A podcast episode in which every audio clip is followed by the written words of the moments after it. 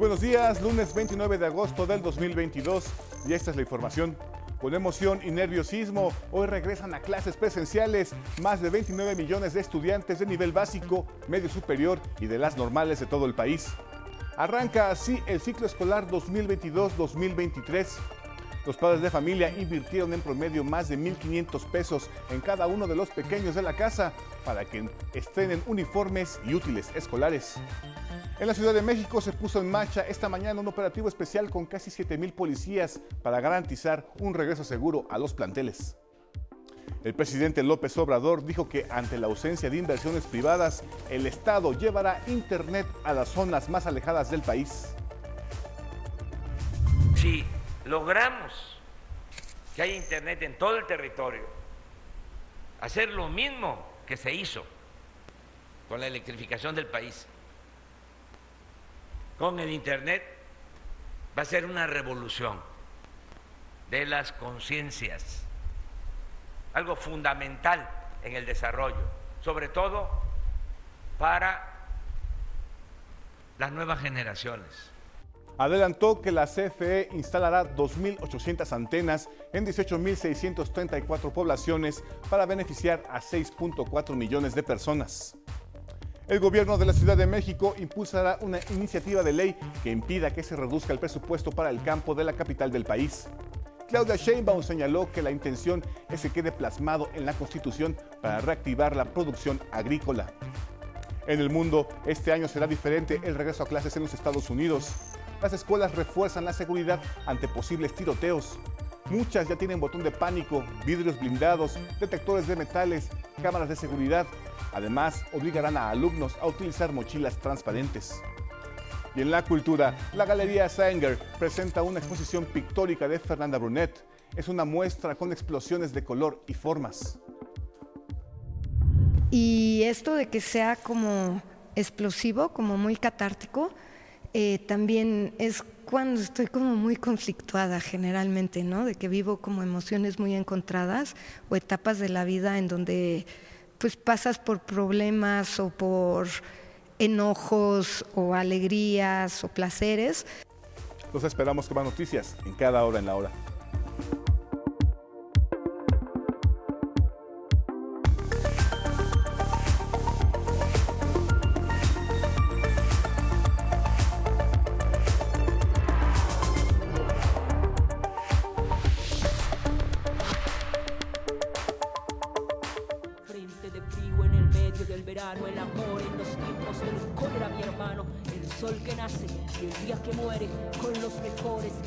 De músicos de diferentes orquestas. Están en Bogotá para realizar el concierto más grande del mundo. Ahí participan 16 mil personas, tocan simultáneamente. Celebraron el informe final de la Comisión de la Verdad sobre el conflicto colombiano. Un acto que se suma a las iniciativas que buscan promover y socializar el informe final de dicha entidad que nació a raíz de los acuerdos de paz con las Fuerzas Armadas Revolucionarias de Colombia, las FARC. Un acceso gratuito con señal abierta en la televisión y a través de plataformas digitales. Celebran la paz, celebran un nuevo camino.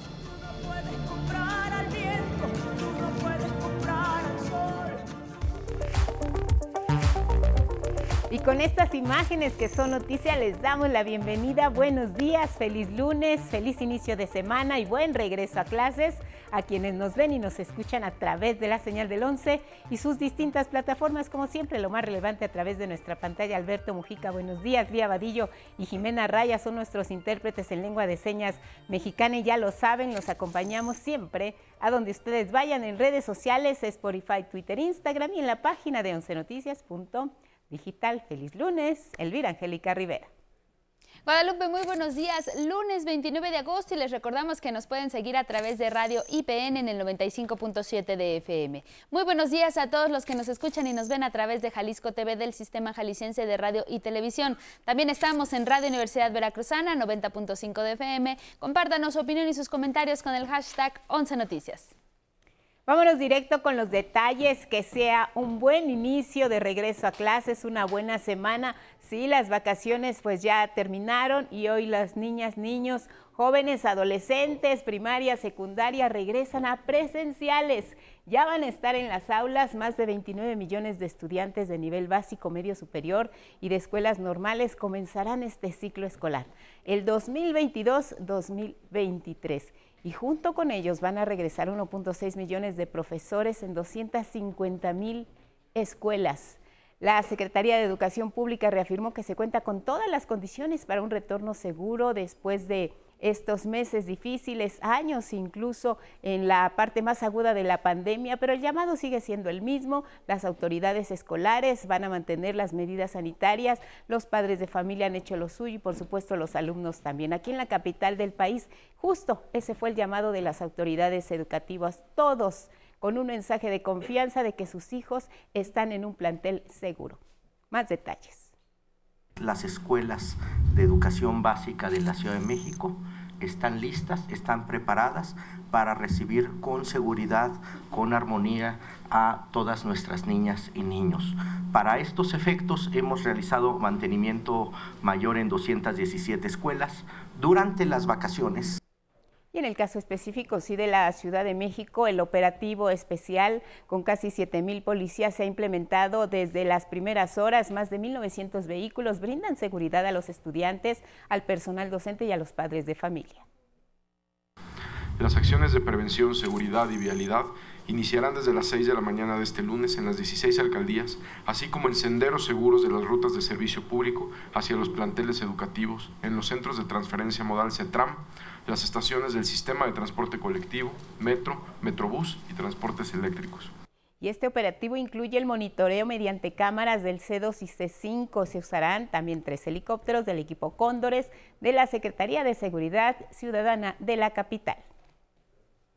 Y para llegar a este día, madres y padres de familia, junto con sus hijas y sus hijos, surtieron listas de útiles, prepararon uniformes, forraron sus cuadernos y también sus libros. Cecilia Nava nos presenta cómo se vivió este nuevo ciclo escolar, el inicio del ciclo escolar.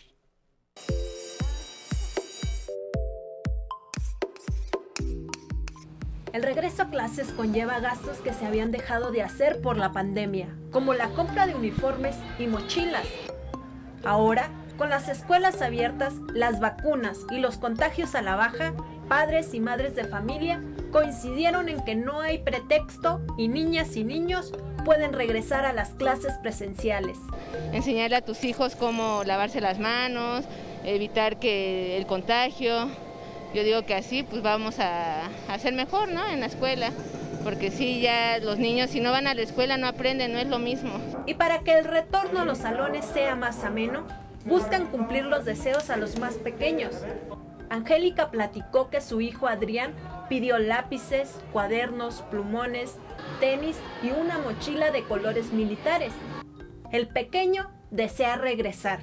Eh, pues estar con mis amigos y jugar con ellos, que pues regresen, que estén felices. Los precios de las mochilas oscilan entre 150 a 990 pesos. Hay para los distintos bolsillos, dependiendo dónde se adquieran. Ahorita en uniforme nada más fueron como 1500, pero faltan los útiles que todavía no nos dan la lista. Hasta la primera semana de clases nos van a decir de qué Jesús señaló que sus clases favoritas son matemáticas y español. Sí, sí quiero regresar. Estoy emocionado. ¿Por qué? Porque tendré nuevos amigos, nueva maestra y muchas cosas. ¿A qué año vas a regresar? A quinto. Con imágenes de Arturo García, 11 Noticias, Cecilia Nava. Bueno, pues buen regreso a todos ellos. Más tarde nos estaremos enlazando en vivo para ver cómo les va en este su primer día de clases. Y muy pronto, millones de personas que radican en los estados se van a ver beneficiadas con el inicio de operaciones de Internet para todos. Llegará a más de 18 mil de las comunidades más alejadas. Así se dio a conocer durante la gira presidencial de este fin de semana. Pero cuáles las características de este nuevo programa y los principales estados beneficiados, les contamos más detalles. El programa Internet para Todos, que impulsa el gobierno federal a través de la Comisión Federal de Electricidad, permitirá a la población que vive en las zonas más alejadas del país conectarse con el mundo y eso generará una revolución de conciencias, afirmó en Mazatlán, Sinaloa, el presidente Andrés Manuel López Obrador. Si logramos que haya Internet en todo el territorio, hacer lo mismo que se hizo con la electrificación del país, con el Internet, va a ser una revolución de las conciencias, algo fundamental en el desarrollo, sobre todo para las nuevas generaciones. Recordó que ante la ausencia de las compañías privadas de telecomunicaciones en las regiones más apartadas, el Estado tiene que hacerse cargo de esa responsabilidad y garantizar acceso a la red. Es como la educación, como la salud, no se pueden poner al mercado, no son mercancías, no son privilegios, son derechos que tiene nuestro pueblo. Destacó que en gobiernos pasados se dedicaron a destruir a Pemex y la CFE. Las dos empresas públicas, detalló, se salvaron de milagro de la privatización. Nada más que sonó la alarma, sonó la campana y dijo el pueblo basta. Y esa política ya se fue al carajo y no va a regresar. Como parte de su gira por seis estados, el presidente también estuvo en Monterrey, Nuevo León. Ahí, ante los trabajadores de CFE que coreaban su apoyo al proyecto de Internet, el presidente aseveró que sin ellos no se lograría el propósito. Con los trabajadores estamos llevando a cabo esta transformación que era indispensable, necesaria. CFE Internet instalará 2.800 antenas de comunicación distribuidas en 18.634 poblaciones para beneficiar a 6.4 millones de personas de todo el país. Con información de Armando Gama y Denise Mendoza e imágenes de Genaro González y Christopher Arismendi, 11 Noticias. Y vamos con asuntos capitalinos. La jefa de gobierno de la Ciudad de México, Claudia Sheinbaum, anunció que enviará al Congreso capitalino una iniciativa de ley para blindar al campo de la Ciudad de México contra reducciones presupuestales. La idea es que cada vez haya más recursos para el campo, que nunca se disminuya. Entonces vamos a ver si existe una ley para la preservación de los servicios ambientales que hicimos cuando fui secretaria de Medio Ambiente que ya dice eso, a pesar de ello se disminuyó en varios años los recursos. Entonces, vamos a ver si lo incorporamos a la Constitución de la Ciudad de México para que diga claramente que el campo de la ciudad y la preservación y conservación de los bosques siempre debe tener más recursos, no menos. Luego de encabezar la entrega de 200 certificados agroecológicos a productores en la demarcación Xochimilco, la jefa de gobierno recordó que al inicio de su gestión, el sector agrario capitalino solo recibía 200 millones de pesos al año. Actualmente ese presupuesto se ha incrementado significativamente. Desde el primer año se pasó de 200 millones de pesos a mil millones de pesos en 2019 para apoyar al campo de la ciudad. A la fecha, ahora que culmine el 2022, por primera vez en la historia, el campo de la ciudad habrá recibido cerca de 4.100 millones de pesos en estos cuatro años.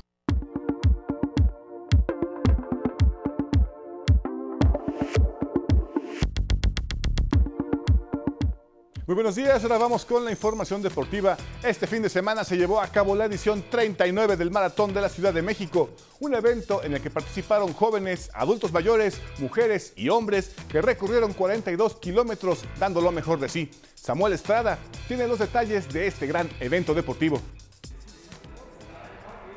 A las 5.27 de la mañana, de la estación del Metro Hidalgo partió el segundo viaje del transporte colectivo con dirección Universidad. En el último vagón viajaban corredoras y corredores que dormitaban por momentos como si meditaran los 42 kilómetros con 195 metros que iban a devorar en la edición 39 del Maratón Internacional de la Ciudad de México. Luz Cabrera, de 64 años, le da un significado especial a correr la distancia de fondo. Y Mauricio Chávez, a sus 48, la pandemia le dio motivos para correr. Se lo dedico a mis tres hijos con todo el corazón y para mí el maratón es ser capaz de lo que una persona puede realizar, sobre todo a mi edad. La verdad es que lo hago por gente que ya no está conmigo. Después de la pandemia no he podido recuperarme al 100, entonces ahorita lo que vengo es tratar de terminarlo. Espero hacer unos cuatro horas más o menos, es lo que yo estoy pensando ahorita hacer. No voy por marcas ni nada, siempre hay un maratón después.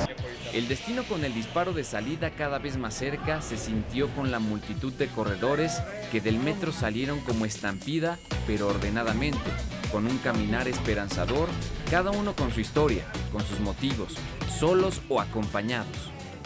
Los momentos previos a las 6.45 de la mañana, hora del inicio para desafiarse a sí mismos, fueron aprovechados para calentar las piernas, llenar los pulmones de oxígeno y enfocarse en el objetivo que meses atrás cada uno de los corredores, ciegos y débiles visuales, en silla de ruedas que partieron primero, mexicanos, extranjeros sin importar la edad, se prepararon para este día, todo atestiguado por el pebetero olímpico de 1968. El disparo de salida llegó, con euforia, ánimos, ímpetu y emociones. Corredoras y corredores salieron a encarar sus propios límites, a mejorar sus marcas, a darlo todo. El clima ayudó, la carrera fue veloz. Dominada de principio a fin, en hombres por los corredores kenianos que de hecho hicieron el 1-2-3, el sitio de honor fue para Edwin Kipto, con 2 horas 10 minutos y 48 segundos, imponiendo nuevo récord de tiempo en la ruta de Ciudad Universitaria al Zócalo. En las mujeres, la etíope Amane Berizo se quedó con el sitio de honor, con tiempo de 2 horas 25 minutos y 4 segundos. Los mejores mexicanos fueron Eloy Sánchez Vidal y Margarita Hernández, ambos del Estado de México. La meta se volvió un festín, risas, sudor, llanto, brazos arriba, algunos caídos, otros lesionados. En sí, cada quien vivió y gozó el maratón de una forma distinta. Mucha felicidad. Es mi primer maratón. Con imágenes de Christopher Dávila, 11 Noticias. Samuel Estrada. Y en la Fórmula 1 volvió la actividad tras el parón de verano y Sergio Checo Pérez regresó al podio. En el Gran Premio de Bélgica, el mexicano Sergio Pérez finalizó en la segunda posición detrás de su compañero de Red Bull Max Verstappen, que prácticamente voló en el circuito Spa-Francorchamps a pesar de iniciar desde el cajón 14. Esta es la novena victoria del holandés en el actual campeonato y la 29 en su carrera. También es la cuarta vez que ambos pilotos de Red Bull hacen el 1-2 en la temporada. Checo no tuvo el mejor arranque, de hecho en un inicio perdió tres posiciones, pero se sobrepuso. Ya con este resultado, el tapatío se catapultó al segundo puesto del campeonato, superando al piloto de Ferrari Charles Leclerc. Sin embargo, el liderato de Verstappen le da 93 puntos de ventaja sobre Checo y 98 con respecto a Leclerc. De esta forma, todo indica que el Mundial está decidido, pero aún quedan ocho carreras para asegurarlo. Ahora vámonos al fútbol mexicano. La Liga MX cierra la jornada 11 de la Apertura 2022 con la goleada de Pachuca a domicilio al Toluca. En el Nemesio 10, cuatro goles por uno. También inició la jornada dominical. León le tiró cuatro zarpazos a los zorros del Atlas para dejarlos tendidos en el césped y concluir con un marcador de cuatro goles a dos. A pesar de hincarse, el Atlético San Luis Santos los acribilló 4 a 1. Y en el norte del país, en encuentro regional, los Cholos de Tijuana no presentaron mayor resistencia para que Monterrey les hiciera tres goles en casa sin que pudieran ladrar por el bozal que les pusieron. Y aunque con mejor posición de balón en los primeros 25 minutos del primer tiempo y toda la segunda parte, los Pumas siguen naufragando con su noveno encuentro sin ganar, reposando en la posición número 17 esta vez ante Chivas que poco a poco recompone el rumbo en el torneo. Así con Alves o sin Alves, los universitarios siguen perdiendo. La próxima jornada, la número 12, iniciará el jueves. Y la selección femenil española de fútbol conquistó el Mundial de la categoría sub-20 ante su similar de Japón por tres goles a uno. Japón la había eliminado cuatro años antes, por lo que la victoria además tiene sabor a revancha. La escuadra ibérica vive un gran momento y esto se notó en todo el encuentro. Dos tantos de Salva Parayuelo y uno más de Inma Gavarro sellaron el destino de las niponas, que debieron conformarse con el segundo puesto del torneo. Japón había dejado en el camino a Brasil y Francia, en tanto que España superó previamente a los Países Bajos y a México con un apurado 1 a 0. Y hasta aquí la información deportiva Guadalupe.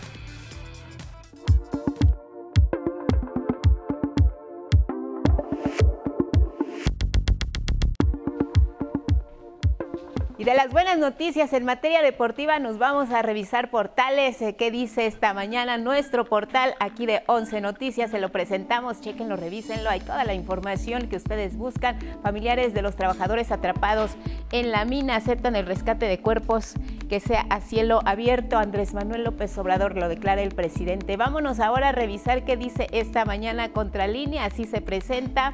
Inteligencia Naval, 200 secuestros en la lucha armada de clases. Archivos secretos de inteligencia naval dan cuenta de esto por parte de la guerrilla en la década de los 70. Revisamos ahora este asunto de los fraudes.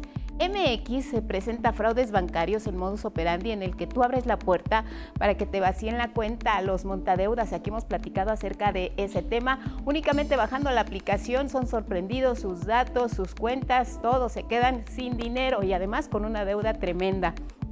Y miren, para que los mexicanos rindan más en el trabajo hay una propuesta que viene en este diario. Dos iniciativas buscan reformar la ley del trabajo para que los mexicanos descansen. Las jornadas laborales se incrementarían incluso en los periodos vacacionales. Por tal, sin embargo, es el que trae esta información.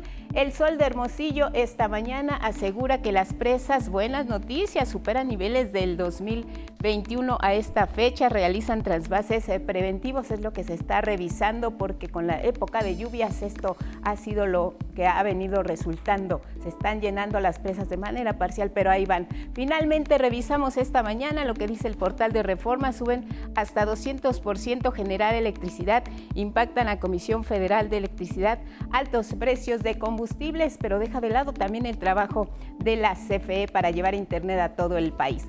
Vámonos a la pausa, regresamos con más noticias, por supuesto. Hoy estamos todos con el ojo puesto en Artemisa 1. El hombre regresa a la luna. Volvemos.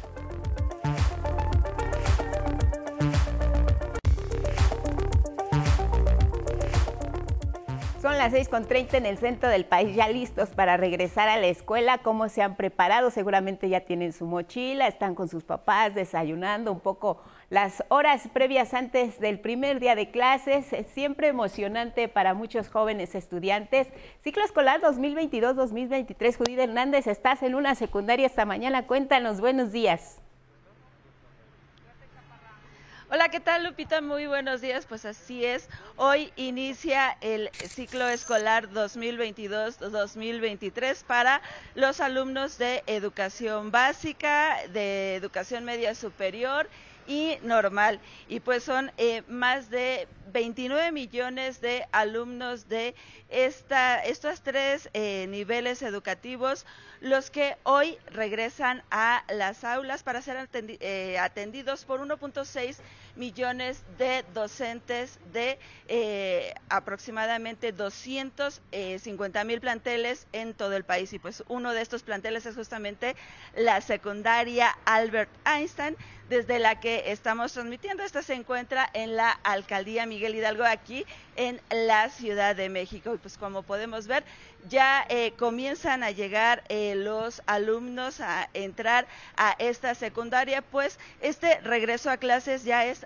totalmente presencial. Hay que recordar que la Secretaría de Educación Pública ha reiterado en repetidas ocasiones que existen las condiciones en los planteles para que este regreso sea presencial, para que exista seguridad eh, en cuanto a la salud de los alumnos y pues al mismo tiempo garantizar este derecho a la educación pues para todo el alumnado.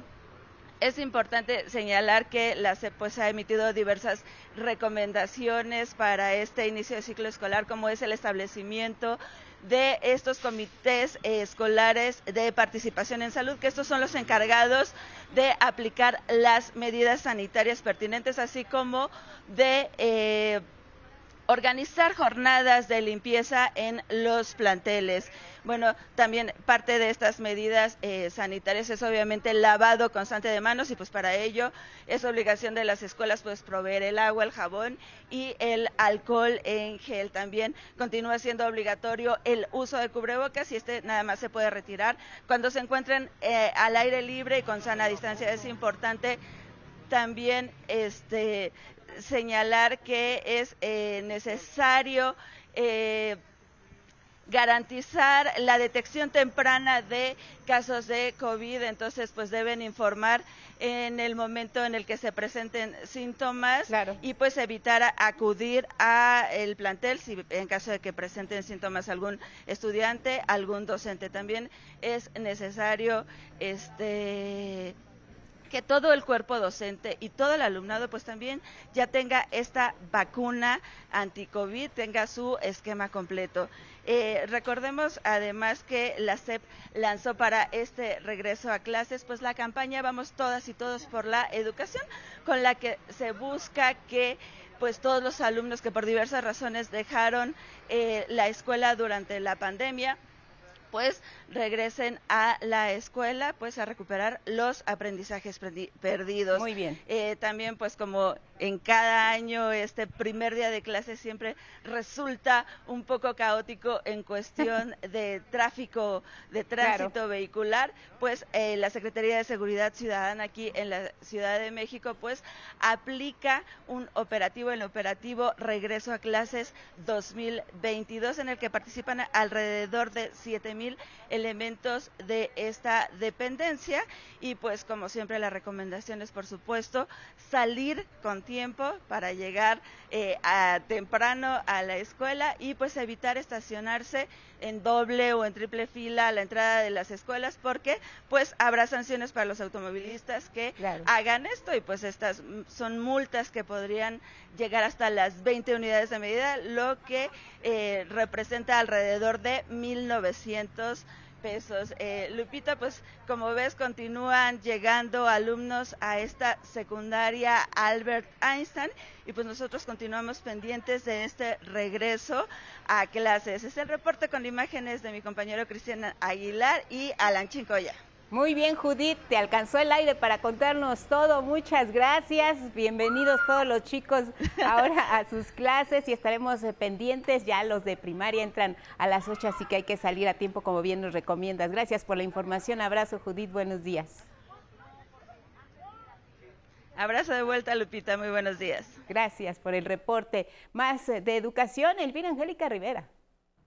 Así es, Guadalupe, y es que la Secretaría de Educación Pública pondrá en práctica la Estrategia Nacional para promover trayectorias educativas continuas, completas y de excelencia. Esto con la finalidad de recuperar y fortalecer los aprendizajes y erradicar el abandono escolar en educación básica. Al respecto, la subsecretaria de Educación Básica, Marta Hernández Moreno, informó durante la reunión nacional plenaria del Consejo Nacional de Autoridades Educativas que esta iniciativa proporciona a las y los docentes herramientas y recursos educativos para atender en mejores condiciones a sus estudiantes durante el ciclo escolar 2022-2023. Dicha estrategia incluye cinco componentes, evaluación diagnóstica y formativa, habilidades para la vida y la atención socioemocional, metodologías y recursos para la recuperación de aprendizajes, mecanismos para favorecer la permanencia y el egreso oportuno y el reforzamiento docente en telesecundaria. La estrategia completa se puede consultar directamente en la página educacionbásica.cep.gov.mx.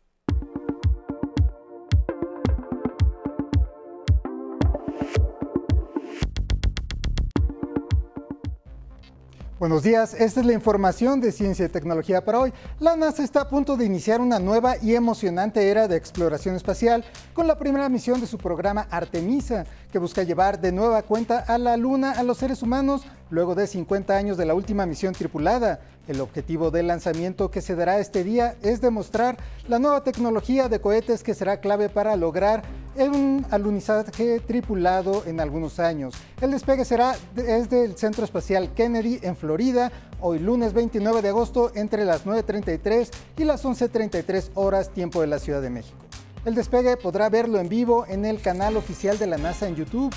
En este primer lanzamiento, la misión Artemisa llevará la cápsula Orión alrededor de la Luna para probar todos los sistemas de a bordo. Artemisa 2 enviará una tripulación a orbitar la Luna, pero sin alunizar. Y si todo sale bien, Artemisa 3 llevará una tripulación que luego de casi 60 años se posará en la superficie de la Luna a finales de esta década y quien estará como representante de México apreciando el despegue es el canciller de nuestro país, Marcelo Brad, ya que México es uno de los 21, 21 países que participará en el desarrollo de este programa. México es el país 15 en industria aeroespacial, pero con una larga historia de colaboración en proyectos espaciales. Y esto nos lo cuenta Rafael Guadarrama.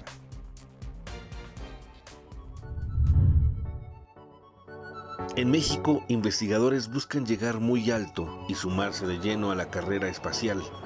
En ese contexto, resultan de gran utilidad los acuerdos de participación en el programa Artemisa, promovido por Estados Unidos para que la humanidad desarrolle tecnología y regresar así a la Luna, incluso más allá.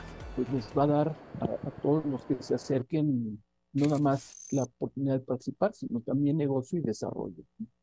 Entonces, el, el México ser parte de este proyecto nos abre las puertas para buscar cómo insertarnos en lo que viene. La misión Artemisa de la NASA espera llevar en el corto plazo nuevamente a personas a la superficie lunar. Nueva ida hacia la Luna, sí que es una ida muy especial porque es una ida no simplemente para ir y volver, sino para ir y quedarse de alguna forma, ¿sí? Si no la misma gente, sí por lo menos la civilización humana. Los acuerdos Artemisa por ahora son generales. No obstante, en nuestro país hay esfuerzos sobresalientes que ayudarían a sumarse de manera más específica en esas misiones. El ejemplo más palpable es el proyecto Colmena, a cargo del doctor Gustavo Medina Tanco de la Universidad Nacional Autónoma de México, que comenzó hace seis años, previo a este convenio. Consiste en enviar cinco microrobots que analizarán el suelo y el polvo lunar. Desarrollamos ya esta primera misión, Colmena, que se va a lanzar a fines de este año hacia la Luna, donde vamos a mandar cinco microrobots en, en algo que es una premisa internacional. Nadie ha hecho algo así, tan, tan innovador, tan chiquitito, cada microrobot son 56 gramos. El equipo del doctor Gustavo Medina tiene amplia experiencia en el desarrollo de tecnología espacial. Hemos hecho equipos de telecomunicaciones directamente entre nuestro laboratorio LINX y la Agencia Espacial Francesa. ¿sí? Eh, hemos hecho una cámara ultravioleta, el periodo está operando de 2019 en la Estación Espacial Internacional, ¿sí? Nuestros propios satélites, ya estamos haciendo un segundo satélite. La Agencia Espacial Mexicana vislumbra en los acuerdos Artemisa firmados por una veintena de países grandes oportunidades para los académicos de nuestro país sobre todo de universidades e institutos de investigación que desarrollan robótica. Los estudiantes universitarios y también preparatorianos han estado compitiendo de manera internacional en muchos lugares del planeta en robótica. Y por supuesto que va a ser mucho más barato y menos complicado mandar robots a la luna a hacer las primeras construcciones o preparar el terreno para cuando lleguen los seres humanos. ¿no? Sin embargo, la agencia advierte que México tiene un talento diversificado que le permitiría incorporarse a todo tipo de proyectos. Basta recordar cómo los hallazgos del doctor Rafael Navarro, químico y astrobiólogo de la UNAM, fallecido en 2021, fueron la base para los análisis de suelo del robot Curiosity en Marte. Sus descubrimientos fueron tan trascendentes que un monte del planeta rojo lleva su nombre. Si bien hay mucho talento en la academia, para la agencia es deseable una mayor participación de las empresas nacionales. Hay una empresa que se llama Thrusters Unlimited, que es parcialmente mexicana, hay inversionistas mexicanos. Ellos tienen dos satélites en el espacio, dos satélites de observación de la Tierra y están proveyendo imágenes a diferentes eh, clientes sí serían una de las, bueno, la primera empresa mexicana en el espacio. Son algunos ejemplos con los que México puede retomar el paso en esta carrera hacia las estrellas. 11 Noticias, Rafael Guadarrama. Y esto fue todo en la información de Ciencia y Tecnología para hoy. Que pase usted un buen día.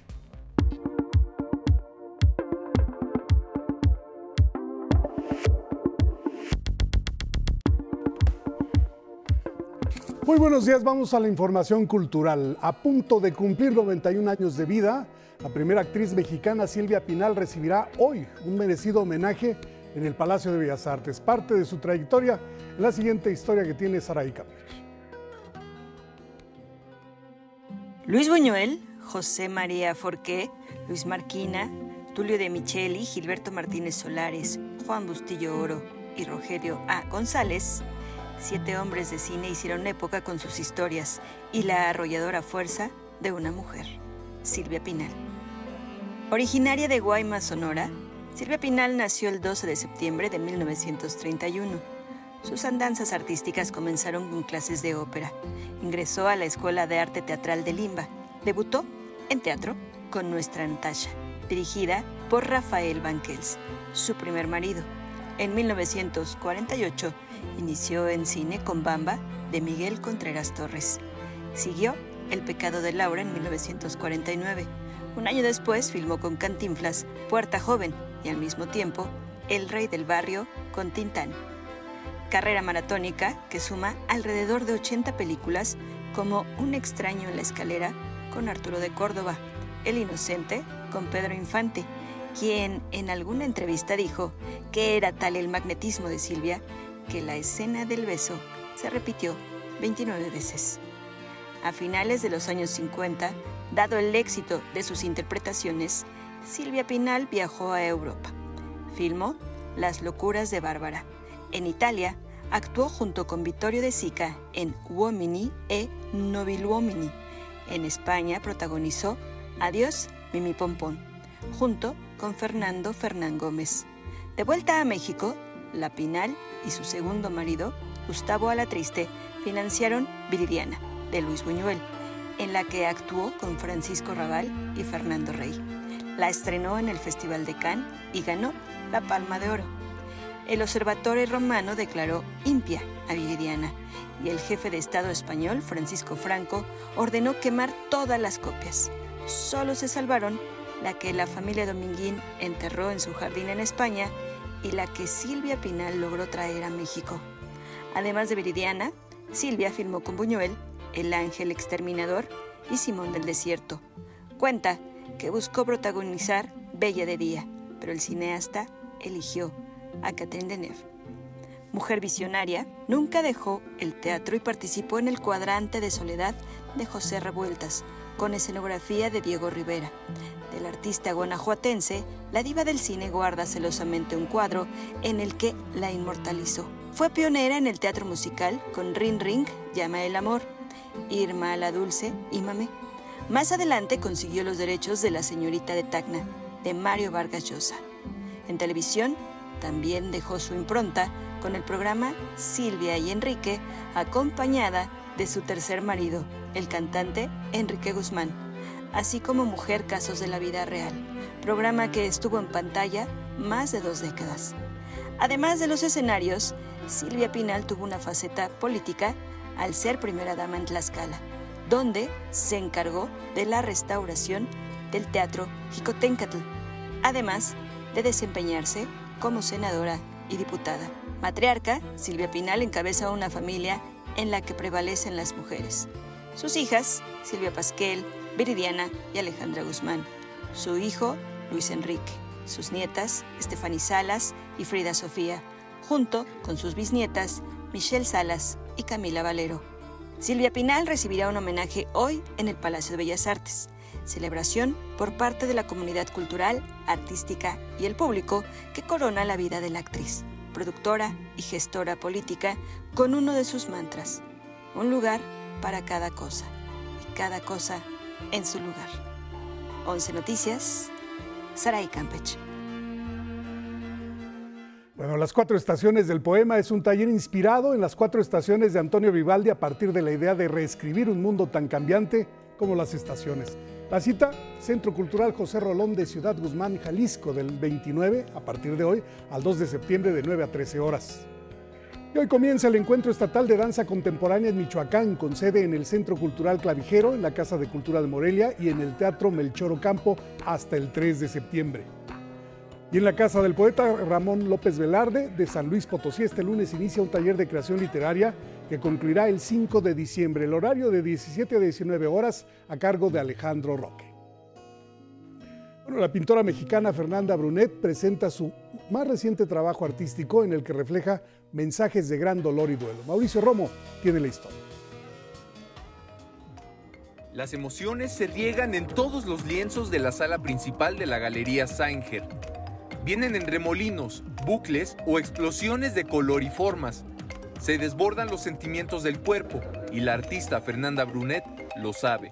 Y esto de que sea como explosivo, como muy catártico, eh, también es cuando estoy como muy conflictuada generalmente, ¿no? De que vivo como emociones muy encontradas o etapas de la vida en donde pues pasas por problemas o por enojos o alegrías o placeres, de alguna manera siento que se puede percibir esto, ¿no? Que se puede leer.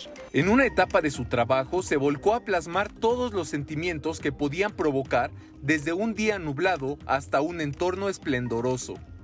En la última parte de su producción trató el proceso del dolor, las etapas de un duelo familiar. Un hermano se enfermó y como que todo este proceso fue como muy complicado emocionalmente para mí y pues se reflejó en el trabajo.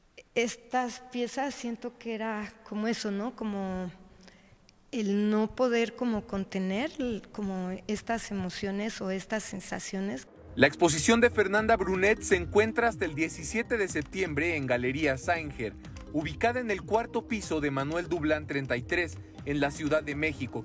Entrada gratuita de martes a sábado para todo público. Con imágenes de Dante Gutiérrez y Paris Aguilar, 11 Noticias, Mauricio Romo. Entre boleros son jarocho, clásicos contemporáneos y querreque, el Museo Nacional de Culturas Populares recibió una serenata por sus 40 años. Festejo al que se sumaron artesanos, artesanas de Michoacán, Oaxaca, Puebla, Jalisco, Guanajuato, Tlaxcala y Estado de México, entre otras regiones con sus piezas de barro libre de plomo. Es una maravilla poder tener eh, acceso a tantos artesanos de diferentes partes de la República poder ver los diferentes materiales, poder ver eh, las diferentes técnicas. Es una verdadera fantasía que el museo sirva para acercarnos a todas esas comunidades que vemos tan lejanas, pero que son pues parte de nuestra identidad como mexicanos. Bueno, fiesta de fin de semana, la Expo Venta, Lo Bello y Lo Sutil, concluyó este domingo 28 de agosto en Avenida Hidalgo 289, en la colonia del Carmen, Coyoacán. Vámonos al libro del día es Aprovechate de mí de Xochitl Lagunes, editada por el Fondo de Cultura Económica. Este libro en voz de su autora. Es una novela con la que en el 2020 me gané el Premio Nacional de Novela Joven José Revuelta, un viaje de autodescubrimiento de un adolescente homosexual que vive en la periferia de una periferia. A través de esta historia de amor que, que cuenta, con un hombre que le lleva 20 años, pues sucede este autodescubrimiento. Eh, digamos que el impulso creativo inició cuando escuché una entrevista que le hicieron a Rubén Albarrán en la que él habló de la canción El baile y el salón, que es el segundo capítulo de la novela, una historia que se puede contar con una sola canción pero al final habla de que sucede de hombre a hombre. Hubo como un clic o un match en mi, entre lo que yo traía zumbando en la cabeza y lo que él estaba diciendo en ese momento en la entrevista y empecé a escribir. Aquí se trata de esta historia donde Santiago, el protagonista, pues trabaja los fines de semana en un puesto de barbacoa porque si no trabaja no puede pagar sus pasajes para ir a la escuela. Creo que no es una situación o una realidad aislada, creo que es una con la que mucha gente se puede sentir identificada y creo que eso también es necesario mencionar que existe. Leo con el 11 y avanzaremos 154 páginas de la novela Partes de Guerra de Jorge Volpi, editado por Alfaguara. El tuit de hoy es de Jess y dice, los pacientes afectados de pseudología fantástica sufren de estrés, excitación y culpa a causa de sus inventos. Gracias por esta aportación, seguimos leyendo y hoy se cumplen 148 años del nacimiento del poeta Manuel Machado. En su honor el poema del día que en alguna parte dice, no me quieras, no me esperes, no hay amor en los placeres no hay placer en el amor. Quien lo solicite lo comparto completo por Twitter, arroba Miguel D, solo la D, LA Cruz. Hasta aquí, Cultura. Buenos días. Muchas gracias, Miguel. Buenos días. Este fin de semana se conmemoró el Día Nacional de las Personas Adultas Mayores, un segmento de la población que en nuestro país aumenta a un ritmo acelerado. Miren, en 1990 poco más de 5 millones eh, tenían 60 años a más. Ahora se calcula en más de 15 millones el número de personas, de las cuales 69.4% presentan algún tipo de discapacidad. 1.7 millones viven solas. Es el caso de Agustín y Laura que nos presenta mi compañero Gilberto Molina.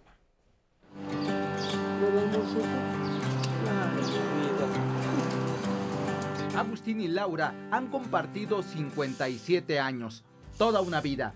Ella tiene 73 y él hoy cumple 74 años de edad. justo el Día Nacional de las Personas Mayores. El camino no ha sido fácil. Agustín tiene Alzheimer, una manifestación de la demencia senil que extravía su memoria y preocupa con frecuencia a su familia, porque lejos de quedarse en casa, coopera con las tareas de todos los días.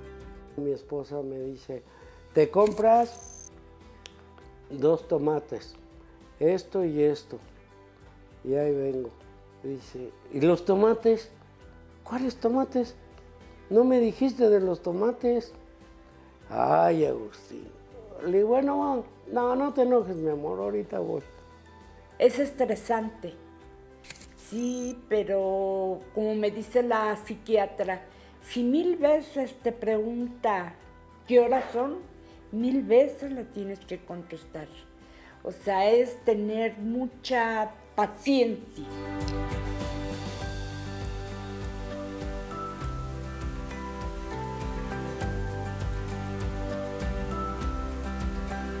Agustín acostumbra ejercitar su memoria. De los aproximadamente 15 millones de personas de 60 años o más en México, millón y medio padece Alzheimer, trastorno que elimina lentamente los recuerdos y afectos. Ah, pero hay cosas que no se olvidan. Trabajó en la industria automotriz y sabe perfectamente cuándo falla un coche. También domina la ruta de los mandados, de casa a la panadería, a la tienda y al mercado, pero a veces sufre extravíos VIP. En Acapulco una vez sí se me perdió y nos yo me espanté mucho. Se salió a caminar simplemente. ¿Sí? Y, y ahí sí me espanté mucho porque yo, ¿qué hago? Las autoridades lo hallaron y regresó sano y salvo con su familia a enfrentar la vida. ¿Qué día es el domingo? Pues domingo. Pero es 28 de agosto. Ujú. Es tu cumpleaños. Sí, ahí viene ya. No se les olvide darme un regalo. No. Al otro extremo del litoral mexicano, quien también aprovechó para felicitar a los adultos mayores, fue la fundadora del colectivo Solecito de Veracruz, Rosalía Castro. Ella busca a su hijo Roberto Carlos, desaparecido desde el 24 de diciembre de 2011, y a las hijas e hijos de otras 300 familias. Quisiera yo felicitar a todos los adultos mayores que no están en esta problemática y que tienen el derecho a festejar y que Dios les ha dado la dicha de llegar a la edad que tengan. Muchas felicidades para ellos. Nosotros seguimos en nuestra lucha. A todas y todos ellos, que lo pasen bonito. Con imágenes de Jorge Bejarano, 11 Noticias, Gilberto Molina. Vámonos con buenas noticias para su bolsillo y es que la Comisión Reguladora de Energía dio a conocer que por tercera semana consecutiva bajará el precio del gas LP. Le compartimos los montos máximos que estarán vigentes del 28 de agosto hasta el 3 de septiembre. Por ejemplo, los habitantes de la Ciudad de México y los municipios mexiquenses pagarán 24 y 13 centavos menos por kilo y por litro respectivamente, quedando de la siguiente forma en 22.04 pesos por kilo y 11 pesos con 90 centavos el litro. Usted puede consultar los montos máximos del gas LP en su localidad visitando la página www.gov.mx diagonal CRE.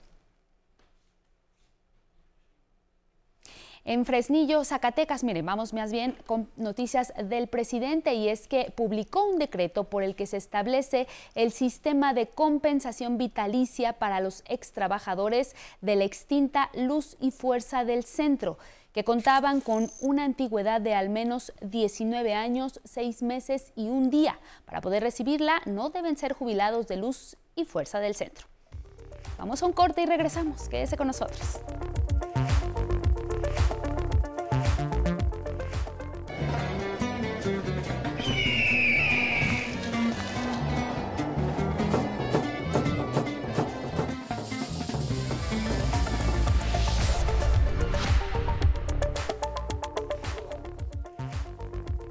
Más información en cada hora en la hora. Claudia Sheinbaum, jefa de gobierno de la Ciudad de México, enviará al Congreso Capitalino una iniciativa de ley para blindar al campo de la capital mexicana contra reducciones presupuestales. Así lo informó tras encabezar la entrega de 200 certificados agroecológicos a productores de Xochimilco. La idea es que cada vez haya más recursos para el campo, que nunca se disminuyan. Entonces, vamos a ver si lo incorporamos a la Constitución de la Ciudad de México para que diga claramente que el campo de la ciudad y la preservación y conservación de los bosques siempre debe tener más recursos, no menos. El presidente López Obrador publicó un decreto por el que se establece el sistema de compensación vitalicia para extrabajadores de la extinta Luz y Fuerza del Centro, que contaban con una antigüedad de al menos 19 años, 6 meses y un día. Para poder recibirla no deben ser jubilados de luz y fuerza ni contar con rentas vitalicias a través de Agroacemex, no recibir una pensión del IMSS, del ISTE o de las Fuerzas Armadas. Por tercera semana consecutiva baja el precio del gas LP, lo informó la Comisión Reguladora de Energía. Tendrá un máximo de 22 pesos con 4 centavos el kilo y 11 pesos con 90 centavos el litro. Puede consultar directamente los montos máximos del gas LP en su localidad visitando la página www.gov.mx diagonal CRE. En información internacional, seis candidatos participaron en el primer debate con miras a las elecciones presidenciales del 2 de octubre en Brasil, en la que 148 millones de electores podrán votar. La intensidad de la discusión se dio entre los candidatos principales, Jair Bolsonaro y Lula da Silva. Bolsonaro atacó a Lula acusándolo de presuntos actos de corrupción cuando gobernó. Y Lula, candidato del PT, prometió profundizar en los programas sociales como cero hambre, rendición de cuentas y transparencia de recursos. Un portal de transparencia, la ley de acceso a la información, la ley contra el crimen organizado, la ley contra el lavado de dinero, colocamos como prioridad el combate a la corrupción. Y en la cultura, artesanos de Michoacán, Oaxaca, Puebla, Jalisco, Guanajuato, Tlaxcala y el Estado de México festejaron los 40 años del Museo de las Culturas Populares con sus piezas de barro libre de plomo. Además, se amenizó con son jarocho, clásicos contemporáneos y el querreque. Es todo en cada hora en la hora, pero quédese con nosotros, tenemos más información.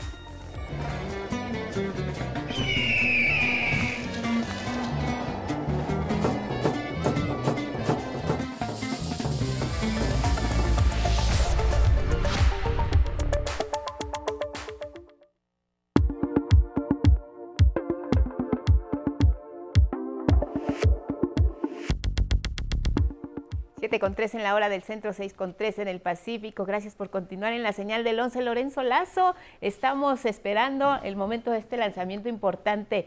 La humanidad regresa a la luna. ¿Cómo estás? Buenos días. ¿Qué tal, Guadalupe? Buena semana para ti, buena semana para México, los que regresan a clases también.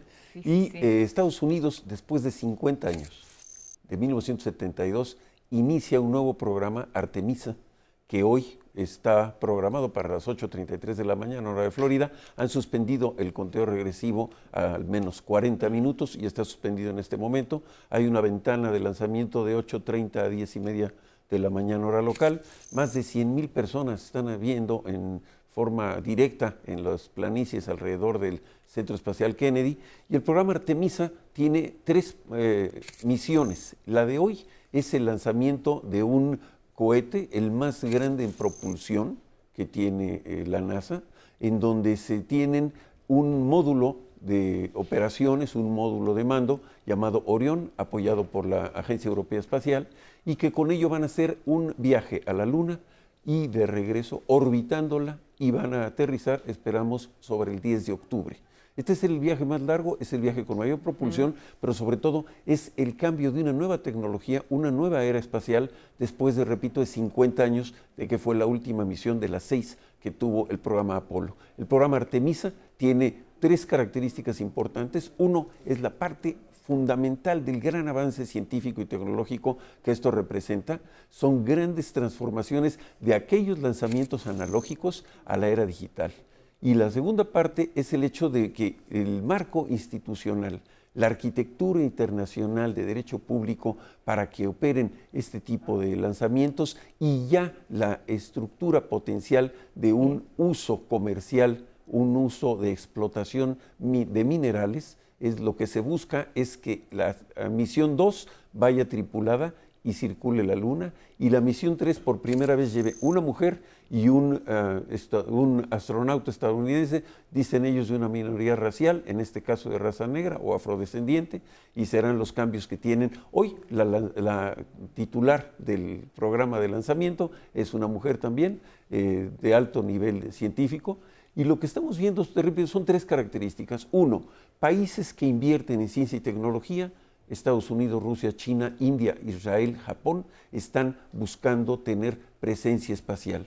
Segundo, el hecho de que la arquitectura internacional tiene los tratados, uno de no uso militar, no localización de armas de destrucción masiva o nucleares en el espacio, el otro es el de salvamento, otro tratado que tiene que ver con la, con la responsabilidad sobre daños a otras, a otras otros instrumentos que estén en el espacio y también el Tratado de la Luna, que es el que determina que todo lo que existe en el espacio es para el uso y provecho de la humanidad en su conjunto. Aquí ya hay un problema porque ya vemos posiciones de un acta de los Estados Unidos donde busca tener la explotación comercial. Y esto es a lo que van, al polo sur de la Luna, donde se tiene la idea de que hay agua, hay grandes minerales y uno de ellos muy importante, el helio 3, que puede ser importantísimo para cambiar la fisión nuclear por fusión nuclear y esto generar no solamente ventajas para la Tierra, sino también establecer una plataforma de lanzamiento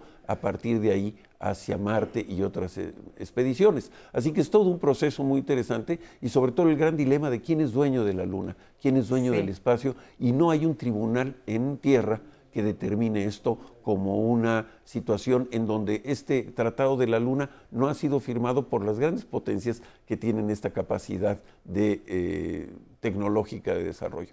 En el caso de la NASA, pues estima que este proyecto va a costar entre 30 mil y 90 mil millones de dólares y que va a llevar pues eh, un proceso de derrama económica en donde la NASA tiene un, modelo de apropiación o de distribución de capacidades productivas en distintos estados de los Estados Unidos para que haya una derrama económica a más de 25 mil empleos. Así que vemos un proceso de eh, desarrollo científico que abre una nueva etapa. Recordemos que dos terceras partes de la población conocen que el hombre llegó a la Luna por referencia histórica. Así es. Así que ahora lo verán nuevamente en el año 2025-2026 y esto significa que hay una neogeopolítica del espacio que va a tener que ver también con definiciones muy claras acerca de los derechos de apropiación de los uh, recursos que pueden estar de gran capacidad mineral en el espacio. Así que, pues vemos un cambio de época, pero sobre todo, te digo, un cambio de negociación política internacional y de la ausencia de instrumentos que quizás requerirán un nuevo tratado para la explotación y el uso comercial o el uso a beneficio de algunos países y no de otros en el espacio. China ha tenido ya grupos de eh, organismos o estructuras de mando remoto en, el, en, la zona no visible de la Luna. Recordemos que la Luna solamente da una cara a la Tierra, la otra cara es desconocida, se ha venido analizando y se estima ya con distintos elementos de medición de radiación la capacidad que puede tener la Luna, repito, de explotación mineral.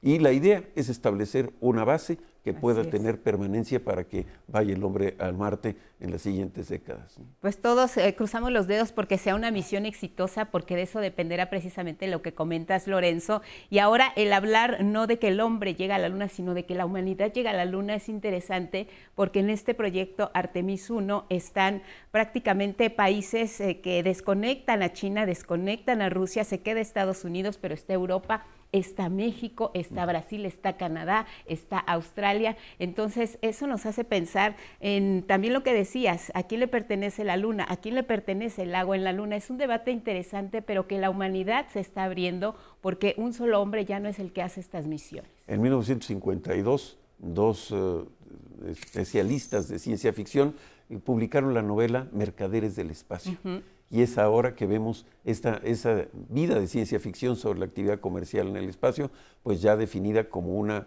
posible realidad en menos de una década. Así es, y ahora también lo que dices, ahora no será un hombre el que pise eh, suelo lunar, por primera vez se decide que va a ser una mujer, hay seis astronautas que se prepararon para ello, ahora el gran salto para la humanidad lo va a dar una mujer en lugar de Neil Armstrong y esto también nos habla de la participación que han tenido las mujeres en todas las misiones, porque no solo es en esta, ahora les tocará pisar el suelo lunar directamente, pero están detrás de todos estos proyectos espaciales. Recordemos que fueron mujeres de raza negra quienes dieron el cambio eh, matemático para poder establecer los eh, sistemas orbitales iniciales en la, en la carrera del espacio que tuvo Estados Unidos contra Rusia. 1957 fue el lanzamiento del Sputnik, 1969 llega el hombre a la Luna, 1972 la última misión tripulada de Estados Unidos de seis en la Luna y después de 50 años nuevamente se ve este proyecto en camino. Van dos maniquís en, en, el módulo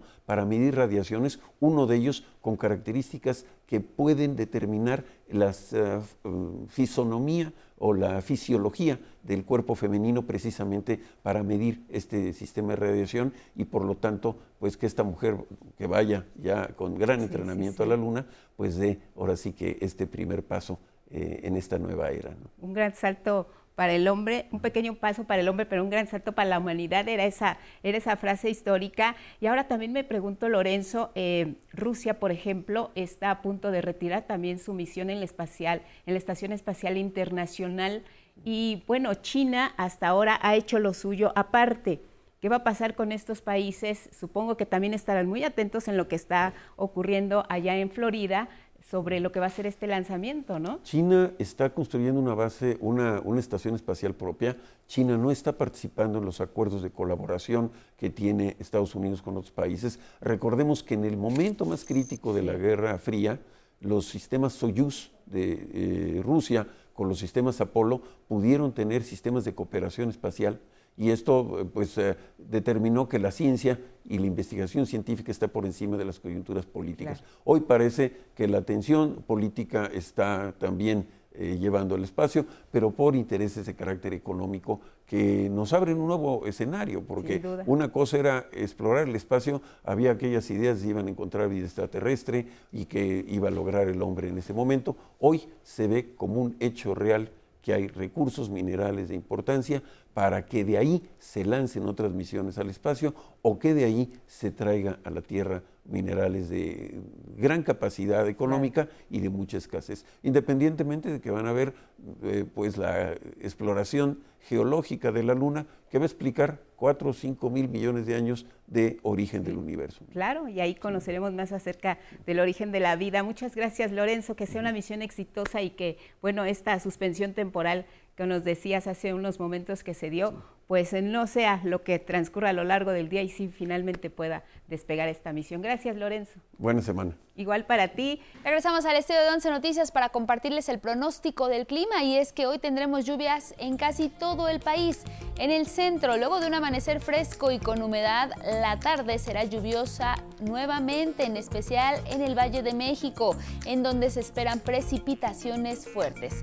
Nos vamos al noreste porque continúa la inestabilidad atmosférica y la entrada de humedad desde el Océano Pacífico, lo cual provocará no solo cielos nublados, sino fuertes precipitaciones que pueden ser intensas específicamente en Sinaloa. Esto podría ocasionar deslaves y crecidas súbitas de los ríos.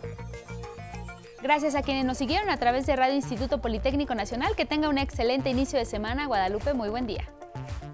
Igual para ti, Elvira Angélica Rivera, y gracias en casa como siempre por su atención y compañía. Buen regreso a clase, sigan en el 11. Viene el 11 en confianza, buenos días.